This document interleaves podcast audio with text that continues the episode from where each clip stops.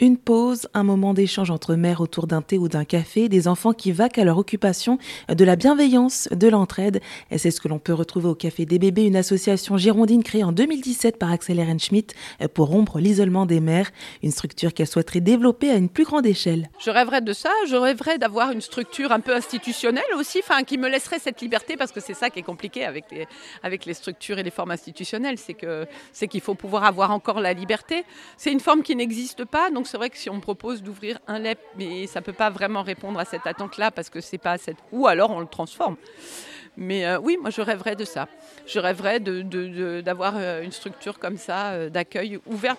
Dans l'idéal, ce serait ouvert tous les matins, parce qu'en fait, il faut pouvoir répondre à l'urgence quand, on n'en peut plus de son bébé parce qu'il hurle depuis trois heures et qu'on a envie de le jeter par la fenêtre, de ne pas le faire et de venir au café des bébés. Parce qu'on sait que c'est des, sait que c'est des sentiments qui arrivent quand on n'en peut plus, quand on est dépassé, débordé, épuisé.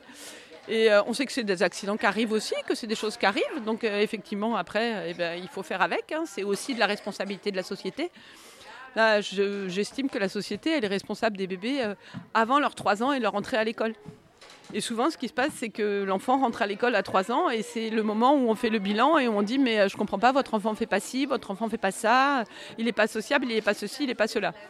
Mais on s'en est jamais inquiété avant comme si la période d'avant, c'était de la seule responsabilité de la mère, que c'était une affaire individuelle et qu'il fallait qu'elle se débrouille. Est-ce que vous avez eu des cas où justement bah, les, parents euh, étaient dans, ce, dans cette euh, configuration-là où c'était vraiment très compliqué et le fait d'avoir eu le café des bébés, bah, ça les a soulagés euh, Ah mais oui, oui, plus d'une fois. Enfin, c'est courant, c'est quand même la majorité. Je moi j'ai des mamans qui ne connaissaient pas le café pour le premier et qui ont fait des dépressions maternelles profondes et qui ont passé toute la deuxième grossesse, même la grossesse, hein.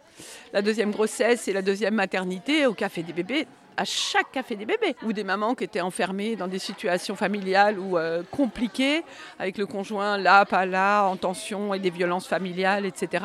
Et euh, leur seul lieu de ressources, c'était le café des bébés, et elles étaient là tout le temps. C'est une ressource euh, fondamentale et indispensable pour les mamans. Le Café des bébés, une association girondine créée par Axel Ehrenschmidt.